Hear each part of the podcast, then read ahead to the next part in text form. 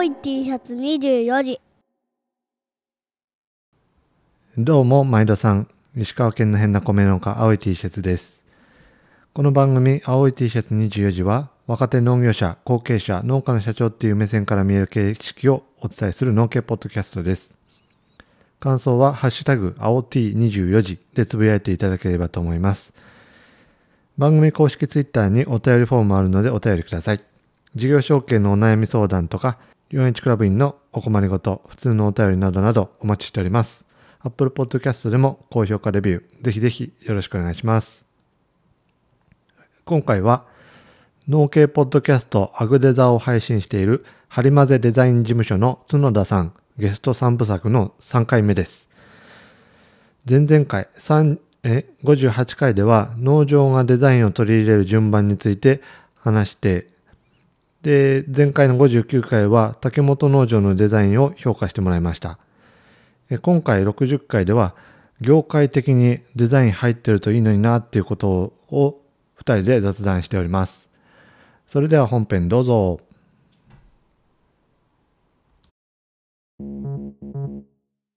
青い T シャツ24時。あの送っていただいたやつはもうお世辞抜きですごいのが多かったんで、もうぶった切るほどでも全然ないって感じですね。あーありがとうございますすごいですね。またね、こう、タイミングタイミングで手を加えていくことはあるかもしれないですけど、今はすごいいいんちゃいますかうね。んもう本当にロロゴだけがないって思って寂しかったぐらいですね。すごいですね。うん結構あれですか、こういうのはやっぱり、もともと好きだったってあれですか、好きなんでしょうか。そうっすね好きっていうのはあると思いますねはいあっていうのあ、と。かみさんとかこの新しく入ってくれた女の子ののなんか。場所を作りたいなっていうところもあって、ああ、うんいいですね。うん、やっぱり、コミュニケーションはやっぱ女性が一番得意ですけどね、そうですねうん最終的には。僕らおっさんは無理です。結構僕らもなんかあの、うちのご依頼いただいてる方とかも、あの、ご本人よりも奥様の方が あの強いって言ったら失礼ですけど、はいはいはいはいはい。大事なご意見番だったりしますね。ああ多そうですねそういう案件はね多いんですよ。でも、あの、ほんまにあれなんですけど、あの、大体打ち合わせに一緒に同席されるか時は、ああの、ありがたいんですけど、はいあいなく、いないっていうか、まあ、あの、まあ、子供さんがいらっしゃったりとかするので、はいで、旦那さんだけいて、デザイン見せて、そこでめちゃめちゃ盛り上がるんですけど、うんじゃあ、後でまた晩にあの、うちの奥さんに見せとくわって言って見てもらって、あの、とんでもない修正が食らって帰ってくるって結構あるので、まあ、あの、もうできるだけ奥さんの意見が強い場合は、あの、一緒に参加してくださいっていうのが、僕がいつもはい望むところなんですけど、それもめちゃくちゃありそうですねそうなんですよ。この、僕らがこう作り手が語ったことをそのままその熱量ではやっぱりいかないんですよね。そうですねうんはい。で、その、でも奥さんは奥さんの意見もあるので、もしこういうご意見言っていただいたときに、いや、実はここまで考えた結果これなんですっていう説明もできるんですうけど、んあまた後で見せときますパターンはいつももうヒヤヒヤですね。であのうちの奥さんも喜んでましたとかっていうメールでご連絡来たときにはもうホッとするので、この 2, 段階でドキドキを待たんとあかんとか結構きついんですよ。なるほどねそうなんですよ。あれ結構厳しいですね。まあよく本当に奥さんのやっぱりコミュニケーションというか、うん宣伝部長になられるのが多くなってくるので、うんできるだけ奥様のご意見で大事ですけどね。そうですねはい。特に女性はもう物を買うのは本当女性なので、全然買わないですからね、もう買わないですね買わないですね。僕、本しか買わないですね。うん農業でデザインが入るといいシーンっていっぱいあるなっていう話なんですけどこれ実はエピソードがあって石川県の収納相談会県が主催して、えー僕ら農家がブース構えて、えーはいはい。農業に興味ある人がブースを回って就職相談みたいなするっていう催しがあるんですけどあの県が主催してやってるっていうのもあって失礼がすごく質素な感じであ。で来る人らもなんかあのこの世の終わりみたいな感じで で来る人が多いっていうところがあってあで石川県のベンチャー企業で学トラボってはいいう学生にインターンを斡旋するベンチャーっていうのがあるんですけど、はい。そこの子と接点があった時に学生向けの就職相談会で他県やったんか全国段階やったんかは忘れたんですけど、はい。これをなんかがもっと学生が来やすいような感じにしたいって言って、うんでデザイン入れたんですよね。はい。でデザインに入れたらその年から全然来客の層が変わって、と参加した企業さんからもすごい好評を受けたっていうのがあってこの流れを石川に持ってきましょうっていうことを言ってもらってで、はいはい2人で県庁に行ってその相談をしたらうーん確かに学生も来たらいいとは思うけど、まあ、予算もないし、うんあーっていうのでちょっと採用されなかったっていうのがあってなるほど。うんそうですね。なんか、そのまあ、そういうこう、展示相談会みたいなことだけでもあれですし、他にも会社とかもそうなんですけど、はやっぱり汚いと行きたくないですよね。汚いとおかしいですけど。やね、僕、それこそ農業ウィーク自分で出店して分かりましたけど、は僕らも基本やっぱり小さい小さい個人事務所なのでお金がないんですよ。い。うんでもうブース借りるだけでとんでもない金額取られるんですけど、うんなのでまあもう建物、建におかお金を使うのができないので、は結局こう、じゃあその3メートル、3メートルの小さい小さいブースをどうやって目立たすことができるだろうっていう知恵を絞るんですけい。ど、うんもちろん県も予算はないと思うんですけど、やっぱり僕、そこは大事、すごく大事やと思いますね。うんやっぱり優秀な人材じゃないですけど、うん、集めるためには、まあ、こんなとこ行きたくないよって思われたらアウトなんで、嘘でもちょっとあれですけど、やっぱりハったりは大事やと思うんですうよ。んまあ、パッケージのデザインももちろん同じですけれども、やっぱりそれは大事なので、まあ、お金がないなら知恵を出すか工夫でいけると思いますけど、うん結構あの、好循環を生むためには、やっぱ一発最初行った方がいいですね。もう僕もあんまりこれ、ここはもう切ってもらってもいいんですけど、あの、ギフトショーっていうのがはいはいあるんですよはいね。でそういうこう日用品とか、あの、小物とかグッズとかをもう年一発展示会が東京であって、で、一応和歌山県の財団があるんですけど、はい。和歌山県がまあ予算出して、で、県の事業者さんが共同出展するんですけど、うん。まあまあ本当に毎年毎年あの目も当てられないようなひどいブースで、やっぱりこの和歌山県ブースだと分からなきゃいけないのって、行政がするので、やっぱりそう書きたいのは分かるんですけど、は和歌山県ブースの上に和歌山って書いて、和歌山城の写真貼るんですけど、もう誰が見ても分からないんですよ。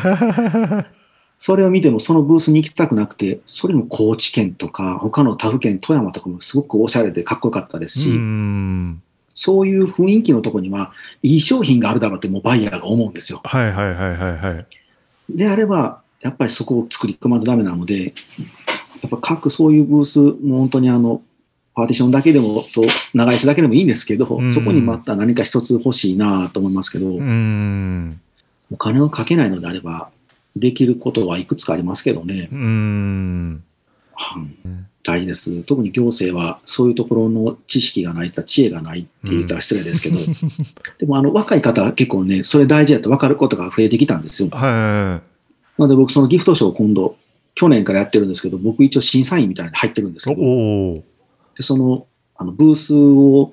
あの施工する業者が入札になるんですけど、一応こう審査もあるんですよ。はいはいはで金額だけじゃなくて、まあ、あのパパースっていうい図面が上がってくるんですけど、うんそれを見て、この業者さんなら任せてもいいなってところをまあ選びたいっていうことになったんで、うん一応審査で座ってくれって言われて、今年もまた7月に一回しこ、この今年の秋分の審査があるんですけど、うん。やっぱり出す行政側の提案力もいりますけどね、そうですよね。なんかはい。なんとなくその収納相談、例えば収納相談イベントのブースを作ってくださいじゃダメだと思うんですよね。は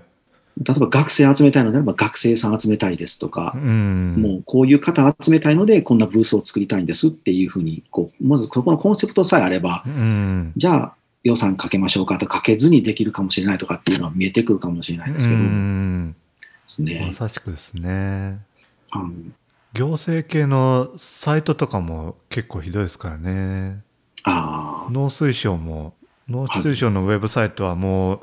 うわざとあれしてんのかっていうぐらい。それこの間白書かなんか PDF しようと思ったんですけど、だいぶたどりましたけどね。あれ一旦これ振り出しに戻らなあかんパターンかなとか思って。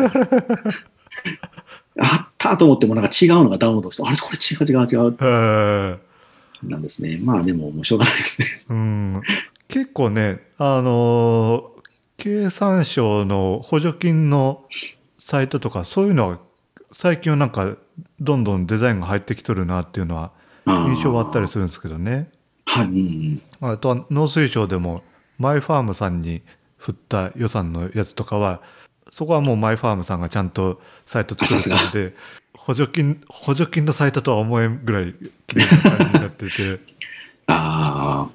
でもそうなると、なんか見見るこっち側もこう希望が持てるじゃないですか。やっぱりこそうですね。う、ちゃんとしてると、なんかここを通してもし取れたら明るい未来が待ってそうって思えるので、うん。そうなると今度、もういいやと思ってた人だけじゃなくて、こう力の強い人たちも参加してくれるかもしれませんし、は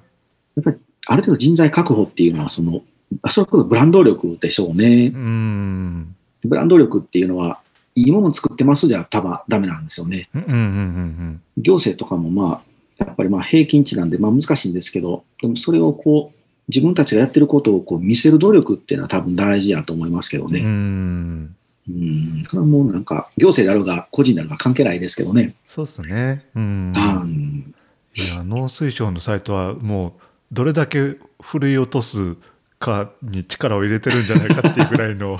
あ 勝ち残ってこいってことですね。たどり着いてこいっていう。いや、でも見づらいですよね。見づらいですよねあれなんででしょうね。どっか多分あれって、外で投げてるはずなんですけど投ね。げてるはずですよねはい。うんなんですがでもちゃ多分チェックする団体、チェックするのが、もう職員さんもこう、もしかしたら持ち回りで移動してるかもしれませんうし、ん。投げた先にまた投げてみたいになってるかもしれませんし、なるほど。はいよくね、行政のやつはそうなった時、トラブルあった時なかなかこう、連携が取れないのはそんなん多いみたいですし。うね。ん。まあ、角田さんットですね、今の。見える景色からして、農家でこの辺が足らんなみたいなのってあったりします？農家農業界農業界、そうですね。あの、やっぱりこう、作るところがゴールの人がまだ多いのかなと。これでちょょっとツイッターでつぶやいたんですけど、あの、いまだに僕直売所とかやっぱりまあうろうろしに行くんですけど、はいはいはい皆さんあの棚に並べることがゴールなので、もう血相変えて並べるんですけど、あの一応お客様後ろに立ってますけどっていう方が多いですね。あの人たちは多分売るのがゴールじゃなくて作ってもう並べるところまでがゴールなんですよ、はいはいはいはいはいやっぱ多分まだ商いになってないというか、うーん。で、並べ、いいとこ並べたいっていうのはもちろんもう若干こう売りたいが入ってるとは思うんですけど、はでももう買う人間ここにいると僕やったらもう喋りかけるな。でも喋りかけたらダメみたいな売り場もあるっていうのが誰か書いていただいてましたけど、いうーんそれもこうなんか僕みたいにたくさん2時間も3時間も喋れってことじゃないと思うんですよね。はいはいはいはいあ今取ってきたばっかりから食べてよぐらいで誰に聞かれるでもないですけど、ちょっと声出すぐらいでもいいかもしれませんし、んなんならあの、あ、ごめんごめん、ちょっと避けるわよっていうふうにして、少し話しかけたら、おばちゃんとかも話しかけやすいんですよね。はいはいはいはいでももう本当にもう、なんかもう仏像掘ってんのっていうぐらい、ブワーって川でみんな並べてるじゃないですか。魂は入ってますけどって、っていうのがやっぱりまだ多いかな。でそれが多分その場だけじゃなくて、あの農業っていう事業活動を通して全体のの考え方になってるのかなと思うと、うーん。まあまあ僕らもまだまだ産業の余地があってありがたいんですけど、はい商売的にも。いや陳列のあれはもう多分あれですね。多分映像作品のインサート用にプロフェッショナルのエンディングに入る前のインサートに撮ってんじゃないかっていう。こう真剣な眼差しで。真剣ですよね。まあ NHK 入ってるのかなって感じします。でももうそれはすごいいいことなんですけどね、一生懸命作ってきて、ようやくここに並べるっていうのはすごく素晴らしいことなんですけど、でももうそれは完全にこう、最終購入するお客様がもう見えてないので、僕らデザインとか商業とか商いの場合は完全にお客様ありきで物事を全部こはい。う逆で考えていくので、うーん。そもそもそこの部分を、これ多分訓練だと思うんですけど、はもう常にこう鍛えていくしかないかもしれないですね。いうー。ん。これでも、あと農家さんが悪いってわけじゃなくて、うちで今、今日、え今日、こ今年の4月から入ってくださったうん。あのスタッフさんがいるんですけど、彼女ももう今まで自分の絵しか描いてこなかったので、はいはいはいはい今デザインが上がってくるデザインっていうのはもう本当にもうずっこけるほどまずいものしか上がってこないですけど、まだお客様が見えてないですね。うん。自分がやりたいっていう、もう自分のテリトリーに引きずり込むようなものしか作らないんですけど、でもそれはこうだんだんだんだんこうコンコンと伝えていくことで、だんだんだんだんああの分かってくるとか、見えてくる、お客様がこう見えてくるんですけど、うん。多分あれかなり、売り場に並べるときはチャンスやと思ってたんですけどね、うん。皆さんあんまりそのチャンスタイムを全然利用してないなと思って、ふっとつぶやいてみたんですけど、わかるなと思って。あはいそうですね。あれはでももう、そうですね。それこそ作ってる段階か、エンジにいる補助にいてる段階から、それをお客様が見えてるかどうかですようね。ん。うん、袋詰めの時もちゃんとお客様が見えてるかどうかですうね。ん。そう、結局、加工品とかもそうで、えーっと、出来上がったらもう完成やと思うケースが圧倒的に多くって、けどはいなかなか売れん。なんでやみたいな話で、で、おどんなお客さんが買っとるかねっていうような話を聞いたら、いやー、いろんな人おるからな、みたいな、そんなのですね。なんかうやむやにしとるけど、あうん。うん、実際こうネット通販しとったらお客さんも特定できるっていうところがあるんで、うん。もうその特定の人あの針混ぜマシンガン農家の種の針混ぜマシンガンでもあったあのペルソナなんていねえよっていうようなあ話と一緒で言い張ってましたね、あの時の僕。そうなんですよ。なんかあのコンセプト考える時にありがちな都会の富裕層っていうっていう想定はするけどそこから後追いを全然しないみたいなのはそうですそうですよね。あの、多分こう、陶芸家さんとかと同じだと思うんですけど、うん。アートの部分を、もう本当自分のこう、魂ぶつけたアートで、そあの、名前が売れて食べれる人もいると思うんですよ。はい加工品とかも突き詰めて世の中にないものが出来上がると多分、まあ何をしなくても売れると思うんですけど、うん。多分ほとんどの陶芸とか工房っていうのは、きちんと多分マーケティングできてると思うんですよね。うん。僕あの、滋賀の信楽好きなので、今この飲んでるコップも信楽焼きなんですけど、はいはいはいこれ多分陶芸家、一応ここ作家さんが作ってるやつっぽいんですよね。うんでも、この大きさとか使いやすさとかっていうのは必ずリサーチしてるはずなんですよ。うんこれが私が作りたいって言っても、これぐらいのやつなら僕多分買ってないんですよね。この持ちやすさとか。やっぱりそれはこう、そうだ陶芸家みたいな感じでやってったらいいんだって思わないで、やっぱとこういうジャンルでさえきちんとリサーチできてるので、うんさえった失礼ですけど、やってるので、やっぱりそこ大事かなと思いますけどね。うん。お客様が、とにかくお客様が見えないと。ペルソナはいらないですけど、お客様が見えてないっていうのはまずいので、そうですね。うん。は皆さんで、ふ本当本当にペルソナすると、皆さん富裕層を狙いたがるんですけど、そもそも富裕層ってどんな人なのかって多分無理だと思うんですよね、想像ると。ですすね意外と富裕層の人って無駄なお金使わないので、うん あまり相手にすると立ち悪い、あ立ち悪いとしてですね、相手しづらいですよね。うんうんなかなかこう見えないですよね。それよりもっていう感じなんですけどね。うんちょっとこの間、アグデザでも喋りましたけど、やっぱブランドスイッチャーって言って、いくらファンになってくれても、その人が自分のところのブランドだけを買い続けて、死ぬまで生きてくれるかって多分絶対無理なんですよね。はいはいはい。もう、こっちのブランド買い、こっちのブランド買い、こっちの商品買い、こっちって、これブランドスイッチャーって言うんですけど、うん。必ずスイッチするものなので、であれば、やっぱりこう、逆に取られることもあるんですけど、取ることもできるんですよね。うんそしたら、こう、そこを考えながらやっていくと、多分自分たちがこの狙うマーケットももう少し広がるはずなんですけど、うん。はいなかなかね、これが皆さん見見るってのは難しいので、もう近くの自分のおかんとか、あのおばちゃんとかって設定するのうがん早いですからね。そうっすよねまあ、本当にあの直売の売り場、せっかくもし出荷されてるんであれば、はどんな人が来てるのかなとか、どんな人が自分の商品カゴに入れたんだろうなとか、なぜカゴに入れたのに戻戻されたんだろうなとかっていうのを見る方がいいかもしれないですけどい。ね。うんまあ、ネットとかなら結構逆に分かりやすいですよね。相手のある程度の情報を結構搾取で、搾取ですが、取そうですね。れるので、は読みやすいと、あ、なんか首都圏多いなとかって分かると、い。うん。そっちにこう集中できたりもしますし、う。うんちもあのこうシールの件に関しては、はい。やっぱりあのはっきりと出ますよ。何々県が多いなとかっていうのは、お 全くないところもありますし、はいはいはい。あ、あ全なんか産地の国分布がね、それは。そうですね。うん。本当に今、見えるかどうかあれですけど、ちょっとちらっと、こんな感じですね。あの壁一面に貼ってるんですけど、はいはいはいはい。おお。都道府県別に貼ってるんですよ。ああ、そうなんですね。はい。ちょっとももっと向こうまであるんですけど、うん。そうすると、圧倒的にこの県に集中してるなとかってなると、あ、なんでやろう、あ、産地かって、いや、でもここなんかあれやなって思って、全部見えてきますね。へえ。農家の種効果かもしれないですけど。結構でも、あの、やっぱ首都圏が周りにあるところも強かったりしますし、うん。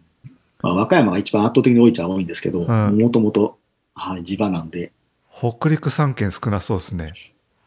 あ、そうですね。石川もありますけど、お一人だけですね、うち。へえ。はい。そうですね。あと、富山もやっぱ少ないですうね。ん。福井県も、えっ、と、おお二人か。あ、一人ですね。やっぱ少ないですね。うん。そうですね。富山はでも僕、あの、デザインセミナーで呼んでいただいて喋りに行きましたけどね。おおー。はい。砺波市ってとこに。はいはいはいはい。はい。農業系ですか？あそうですね。はい。へえ。そういう振興局さんみたいなところから呼んでいただいて、はいはいはい。そうなんだ。種場やね。なんか、あれですね、あの、おこお米かなって感じがしましたけど、全体的に。はい。あのその、見て回るような、あの、季節柄ではなくて、もう真冬でサンダーバードが動かないっていう感じだったんですけど、朝起きてサンダーバード止まってますって。あサンダーバード発信できんやってなったんですね。どうやって行こうかなと思って、経由をいろいろ検索したら、なんか愛知経由で行けるって分かったんですけど、おおなるほど。うん。はい。でももうそれを行くにも、とにかく一旦新大阪で、あの、2時間ほど待ったらどっちか行けるってなったので、結局もうサンダーバードで行ったんですけど、うん。はいそう。真冬。雪は大丈夫なんですけど、風がダメで、結構冬場は風強いんですよね。そうですね。あの、僕の、うちの奥さん、あの、滋賀の人なので、はいはいはい。よくあの、線が止まっ、風で止まってるのは知ってるんですけど、福井から石川、福井にこう抜けるあれはずっと、そうですねよう止。まってんなと思って。うん。石川も僕、昔、二十歳ぐらいの時に、それこそあの、セブンドアーズの梶邦之と二人で行きましたけど。もう一人友達もいましたけど、は。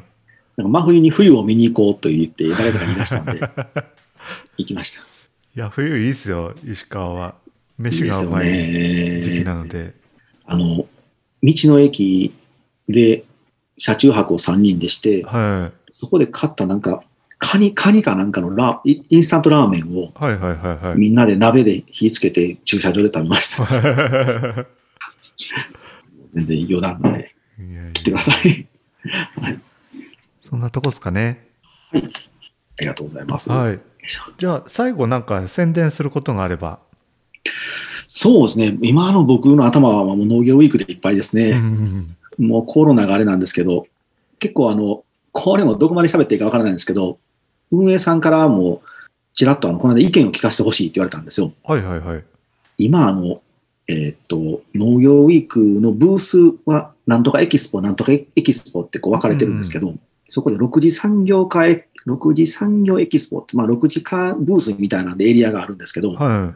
やっぱりまあちょっと今の時代にぼちぼちないんじゃないかなっていうのを、い。うん。ブツブツブツブツ僕は前にちょっとお伝えしたんですけど、うん。はいそしたらまあやっぱりそこの名前も変えようって今動き出したみたいで、はいはいはもしかしたら今今回か次回ぐらいから変わるかもしれないんですけどい。、うん。あの多分なんか来る、こう来場しする方の客層ってあれですけど、そういうのでもないかもしれないっていうのと、うんまあ、6時か6時かって言ってもなかなかしんどいですし、うん。サポート側もなんか微妙なブースが多いんですよね。6時かって言っても、うん。結局はなんかもうパッケージの資材を扱ってますとかっていうブースが入ったりとか、はいはいはいはい。あと加工できますって技術なのでう、ん。結局一緒ですよね。作ったもので途方に暮れるというか、途方に暮れさすようなブースだけしかない。ああかん、これもおかしいですね。言い過ぎてないですけど、そそれも大事なんですよ。生産も大事なんですけど、うんはい。っていうのもあったりしますね。僕らも出店するのにいつもこう、どこのエリアがいいかなっていつも悩むんですけど、うん。6時化でもないし、でも資材パッケージブースでもちょっと微妙やしなってなそうでするので、ね。うん。なので、いつもこう、会場で声を出すときも、うちはこんなブースですっていうアピールするときも悩むんですよ。うん。何屋さんですかって絶対聞かれますね。うん。はいいやで、あ、デザイン事務所なんだってよく言われましたけど、うん。うんそうですね。だから、ちょっと僕らも毎回毎回出店ブースをカスタマイズしてうん。いるんですけど。今年もちょっとどうしようかなっていう感じですかうね。ん。なので、まあ、そんなブースをもしよろしければ見に来ていただけたら、幕張でお待ちしてます。はい。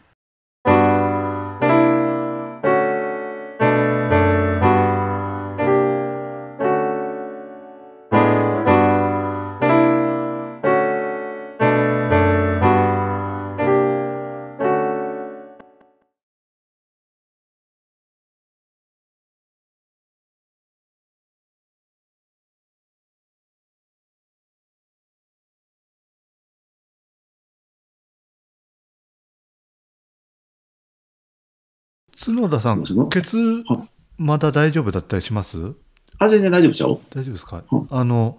ちょっと壁打ちしてもらってもいいですか？あ全然、全 然僕で役に立てれば。僕もあんまりし分かりませんけど。はい。ちょっと5分ぐらいバババッと喋って、なんかご意見いただければなと思って。あ、全然、全然。えっと、うち今、お米作ってそれ販売してるっていうのがメインの事業なんですけど、はい、はい。その他の事業を今考えてて、おえーー事業承継のよりどころ、後継ぎ層っていうものを作ろうと思ってます。はい、はい。で、えっと、会社概要としては創業10代目で200何十年っていうようなそういう歴史はあってはい。で僕含めて全員で7人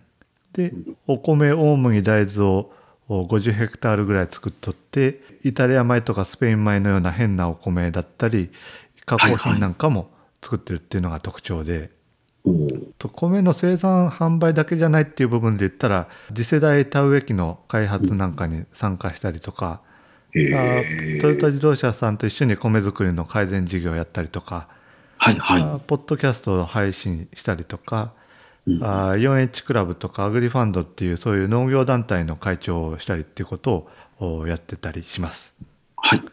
でえっと僕自身親から後継ぐ時に入社から10年で代変わるぞっていうような約束を収納前にしたっていうことだったりとかバトンタッチに向けて10年計画をお親と2人で作って、えーはいはい実行できたっていうのでその事業承継っていうところをおなんか強みにしたいなっていう思いがあります。うんで、えっと、農家の事業承継って言ったら業界全体で言ったらあー全然アップデートされてなくって、うん。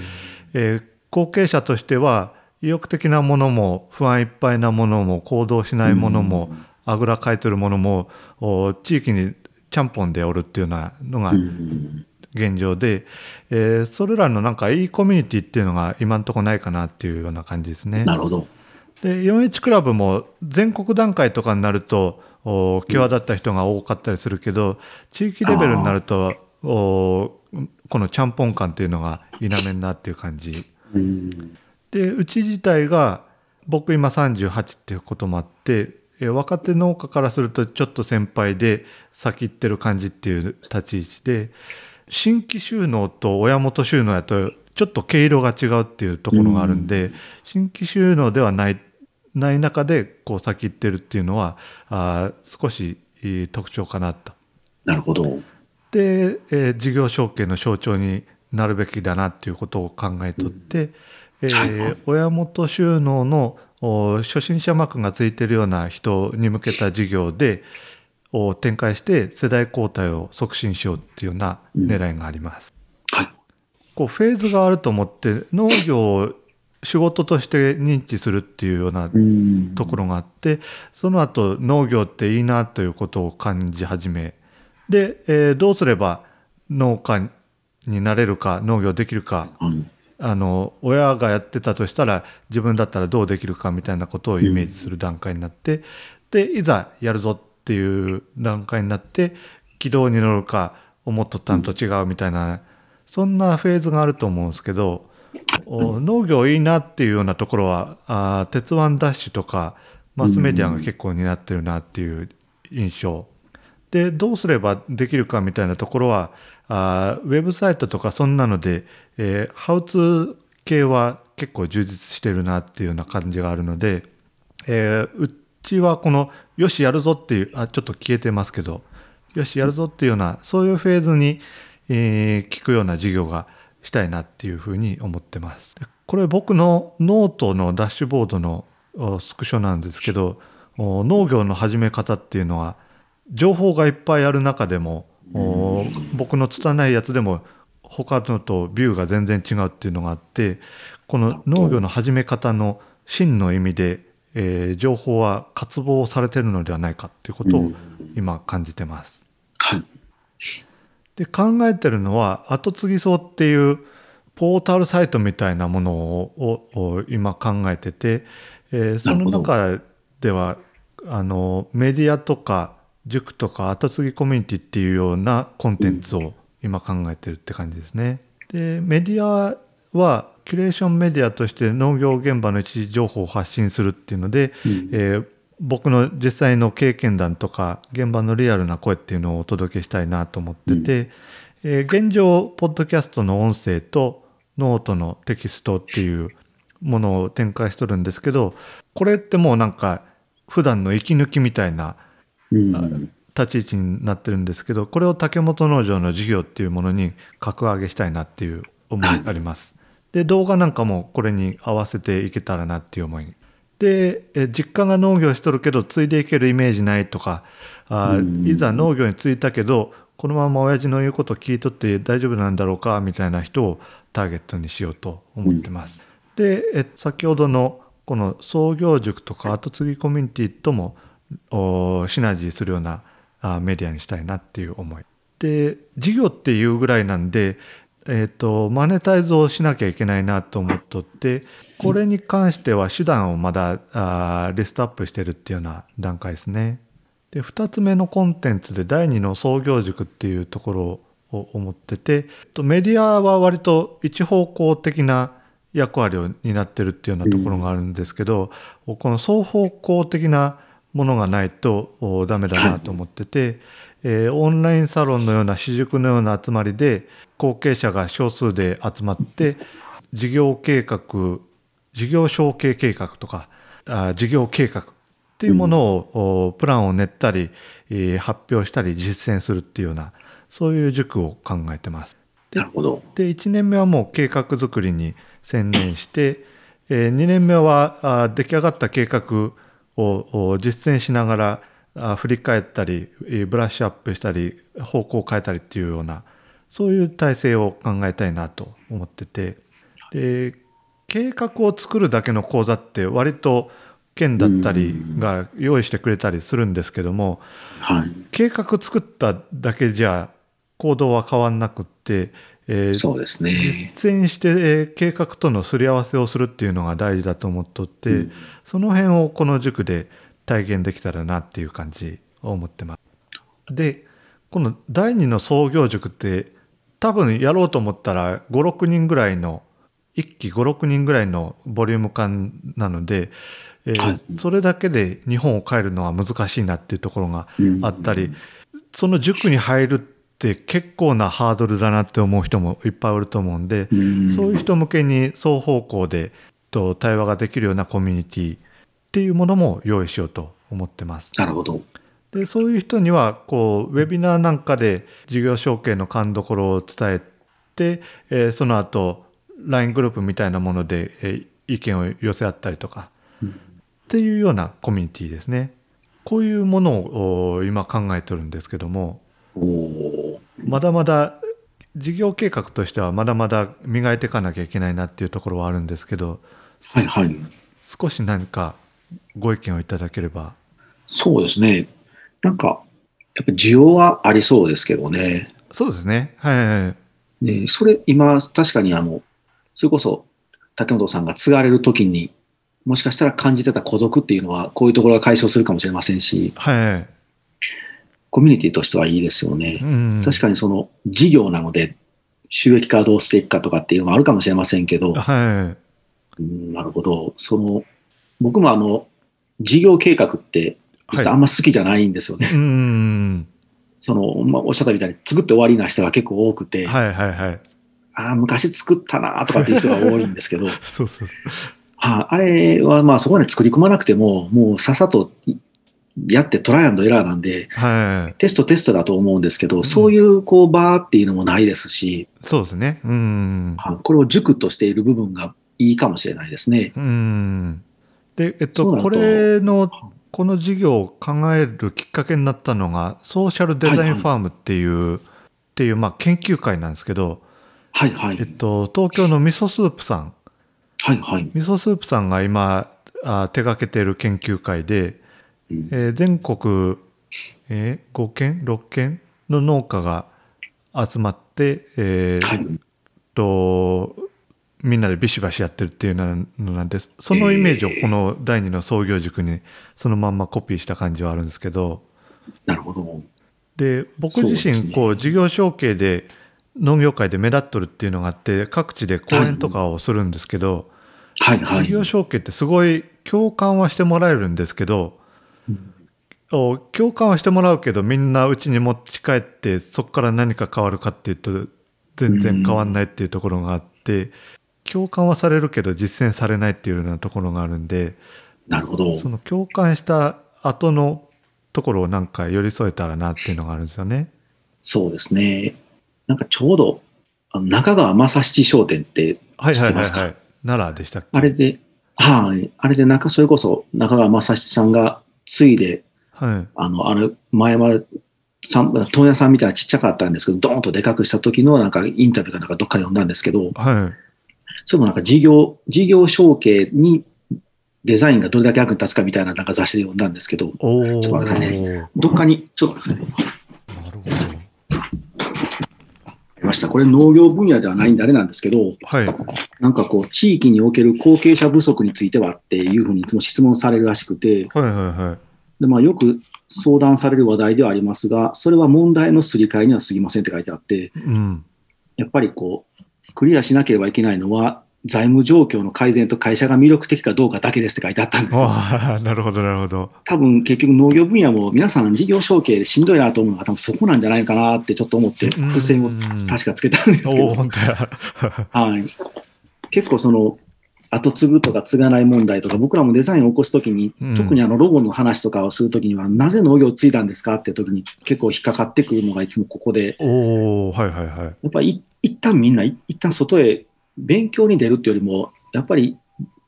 あのやりたくないなっていうのは外へ出る方が多くて、はい、そうですね。でお父お父さん亡くなったんで帰ってきましたとか、はでまあ、どしょうがなく継ぎましたとかって結構多いんですけど、そこからまあ、這い上がってくる人はいいんですけど、やっぱりそもそもなんでそれが嫌だったんだろうなと思うと、多分ここだと思うんい。ですよね。ん。もう財務状況と、あとは会社としての魅力がないからだと思うんですけど、財務面とかもちろんそうですけど、まあ、会社としての魅力っていうのは多分こう、会社のブランディングに失敗してるんだと思うんですけど、はそこに就職したいな、自分もあれですもんね、事業、あの就職したいなって思わないとやっぱダメですもんね、事業継承ってい。いうことは。そうですね。うん。だ本人のモチベーションっていうよりも、多分もしかしたら、そもそも根本的にその家というか、うん。会社自体の改革の方が僕大事なんかなってちょっと思ってたんですけうど、ん、なるほど。そうすると多な分こう、息子さんじゃなくても、外から来た人も次のを告げるはずだって。中川正史さんも答えてるんですけど、うん。実際に今あの、今の中川正史商店の社長は女性で外部から来た人なんですよ。ああ、そうなんですね。うん。はい、でもう家家のそのずっと代々継いできたんですけども、もともとあの自分の代でそれを終わりにして、今度外から入れるんだってもう決めてたらしいんですけど。そうするためは中川正七商店っていうのは、どれだけ魅力的な会社にならなきゃダメなのかっていうのが見えてくるらしいんですよ。はあ、なるほど。逆算ですね。はい、うんもしかしたら、この後継ぎ層っていうところも、もうご本人の意思改革も大事ですけど、そっち側のフォローは多分もしかしたら、結構竹本さんとかはかなり輝いて見えてるはずなんで、うん。そういうあの農園とか農場、自分たちのファーム作りの仕方っていうのを教えてあげるというか、学べる場も欲しいんかなって思いますけどう、んなるほど、なるほど。なんかあの、箱箱屋さんとか印刷所さんとかも結構同じパターンなんですけど、はいはいはい。和歌山でも今、あの優秀な営業さんが集まってる、その、僕らもお付き合いさせてもらった箱屋さんって、やっぱりもう、まずウェブサイトもきちんとしてます。うん。で、社屋も綺麗なんですよう。んで。失礼な言い方ですけど、大体地方の箱屋さんとか印刷所さんって、ちょっとこう汚いんですよね。ででもうもうこれもそうカットでもいいんですけど、あので機械とかも古い機械しか入ってませんとか、はい。その代わりなんか社長だけええ家住んでていい車に乗ってますとかで結構あるんですよ。なるほど。トイレも汚いですって言ったら、もうまず女性社員さんは来ないですようね。ん。やっぱそういう若い女性が就職したがらない会社っていうのはもうまず魅力的じゃないですし、うん。小さいことなんですけど、そういうところをブランドをきちんと作ってる会社はやっぱり優秀な人材が集まって、うん。あのうちの、えっと、本当に最近ずっとお付き合いさせてもらう箱屋さんはもうあの、こういう自分のプライベートの時間でも制作事例とかインスタにガンガン上げて宣伝してますし、うん。そういう社長がせいやっていうのは仕事も社員さんが自分で発信でするような人たちが集まってくるっていうのは、やっぱり和歌山では結構魅力的な箱屋さんなんですうよ。ん。結構これはもう業種とか地方だからどうこうっていうよりも根本なんだろうなと思って。なるほど思い。ますね。うん。そういうのがもしかしたら取り掛かりやすいかもしれない。それこそ T シャツを揃えましょうとかだけでもかなり魅力上がると思いますし、ああ、なるほどね。うん。はいもう皆さん、あの、長靴揃えるとか、グローブ揃えるとか、はいだけでもいいと思うんですけど、それだけでもこう、全然こう、見た目がもう変わりますしう、ん。綺麗にしましょうとかだけでもいいですけど、うん。ちょっとしたことずつお金かけなくてもいいと思うんですけど。はい。こんな感じが、若干その今、プレゼンを聞かせてもらって、うん。こういうご本人の意識改革も大事なんですけどね、はい。プレイプレイヤーの意識も大事なんですけど、うんそもそもこうハードの部分の方がもうちょっと大事なのかなっていうのは。なるほど、なるほど。ん。なので多分講演聞いて帰った方は多分事業を継ぎたいなと思ってる方なんで帰っても結局親父さんがいると変わらないってなるんだと思うんですけど、う んそうですね。親父さんの方が聞いてくれたら変わるかもしれませんし。うん、そうですね。それも、あの、他の人に壁打ちした時には言われて、こう、後継者だけの事業で、事業承継が円滑に進むってことはなくて、親にもちゃんと、おな何かしら施すような、そういう事業を考えないねっていう話はあるんですよね。そうですね。なんか僕ら結局デザイナーとしてそういうところにもし立ち位置で入るっていうなると、やっぱり結局はこの退かれる社長とうん継がれる方とダブルでサポートして入らないとはい。なかなかしんどいですね。うん。どっちか片方だけっていうのは結構しんどいかもしれないですね。うん。なんか、竹本さんでもウェブやり始めたのはあれですよね。結局自分の時間を潰してとかっておっしゃってましたけど、そうです、そうです。ああいう形でこう、もう見せるしかないんだと思うんですよ。そうですね。いつも、はい、必ずも説得よりも見せるですね。ですね、うんもう説得しても、ま、絶対あの、それはもう世代が違うので、はもう絶対わからないので、い。うん。あの僕はいまだにうちの親父まだ僕のことオタクやと思ってますからね。絵描いてごそごそごそごそやってるやつだと思われてるみたいなんですけど、もうなんかもうそれはしょうがない。で、最終的にどんどん見せていくと、だんだん最近は真っ先に Facebook でいいねをしてくるようになりましたけど、まあそれまではやっぱり、な何やってんじゃないあいつって思われたみたいですけど、うん。まあ、もう見せるしかないですね。はいちょっと事業承継は多分そこかな。なんか、魅力的な入れ物というかハードがないとなかなか人が集まらないのかなっていう感じは前から思ってましたけど、うん。そこにデザインが入る余地もなんかかなりありそうな感じしますね。そうですね、ブランドの資産を作っていくのは最終こう形というか手に触れることに、ものに持っていかないとダメだとすると、もうあとはデザインしかないんですけど、もちろんコンセプトとか一緒に方向性とかブランドっていうのを立ち上げは参加しますけど、うん。最終それをこう、じゃあ皆さんが頭の中でどうぞっていうわけにいかないので、じゃあは色は何色にしましょうとかっていうのも大事ですし、い。うん。あちょっとほんとちょっとしたことだと思いますけどね、なんかあの、みんなで共通で使ってるツールとか、うん僕展示会出た時にはあの、前掛けを揃えようかとか T シャツとか揃えようかとかいろいろ話したんですけど、はなんかデザイナーっぽくないなっていうことになって、最終、あのみんなで共通でリストバンドだけ作ったんですい。よ。でもこれだけで一気に気合が入るというか、共通意識になるんですよね。目的がはっきりわかるというか。はいはいはいはい。でもそれをこう、何もないと多分ダメですし、別にやりすぎな、お金も全然かかってませんし、ただの紙のリストバンドうなんで、ん。でもそれだけでも一気にスイッチ入りましたけどうね。ん。その辺なんかありそうですね。はもう本当に名刺だけでもいいかもしれませんしねう。ん。別にあの、基本はもう誰とも会わずに作業だけしてるスタッフさんとかでも、もう名刺を持たせてあげるとかう、ん。もし家族で事業継承するなら自分とお父さんの分、お母さんの分を全員作るとかですうね。ん。そんな感じですかね。ちょっと今気づいたのはそれぐらいですかね。おーありがとうございます。あ、いえいえ、お役に立ったかどうかあれいですけど。やいやいや、やっぱり壁打ちする人、その人その人で全然違うなと思って。うん。そうですね。特に僕らデザイナーという立ち位置からやっぱりものを見てしまうので、うん。最終その美しいかどうかは主観だって切り捨てろとは言いますけど、やっぱり美しさとかう、ん。あの、情緒的な部分っていうのは最初は大事なんですようん。ね。うん。はい。なんかよくわからんけどいいなっていうのは結構大事なので、うん。それが多分、あの、竹本さんされてたようなサインディスプレイ作るとかも全部その流れだと思うんですよね。はいはいはいはい。そこで作ったことで、そこに一気にそこに生まれるというかう、んい今まで観念としてはあったんですけどうん。う、ん。実際リアルに手に触れるものになるっていうことだけを大事ですねう。ん。それは多分こう、お前、家業継げやって言われてもピンとこないかもしれませんので、はいはいはいはい。それをこう手に触れる形でできるかどうかかもしれないですね。うん。ねなんか僕の下の娘とかでも、はあの、毎日毎日なりたい職は変わってますけど、い。うん。結構でも、2回に1回ぐらいはデザイナーになりたいってやっぱ言ってくれるようになってきましたしね。それは多分僕がやってる仕事は全然こう、彼女には分からないんですけど、は僕の長男にはもう全然伝わってませんけど、下の娘にはやっぱり、あの、例えば新聞に出たりとい。か、うん。あの、テレビに出たりとかって、やっぱり僕らもちょこちょこ出させてもらうようになってくると、あ、なんかパパやってるのはなんか面白そうなんやなって思うみたいなんですよ。うん。でも多分それを、あれがなくて、ただ僕がこの黙々とこの事務所で作業してる姿だけ見せると絶対継がないっていうと思いますね。ああ、なるほど。もうなるほどしんどそうだと思うんで。うん。でもそこじゃなくて、いや、なんか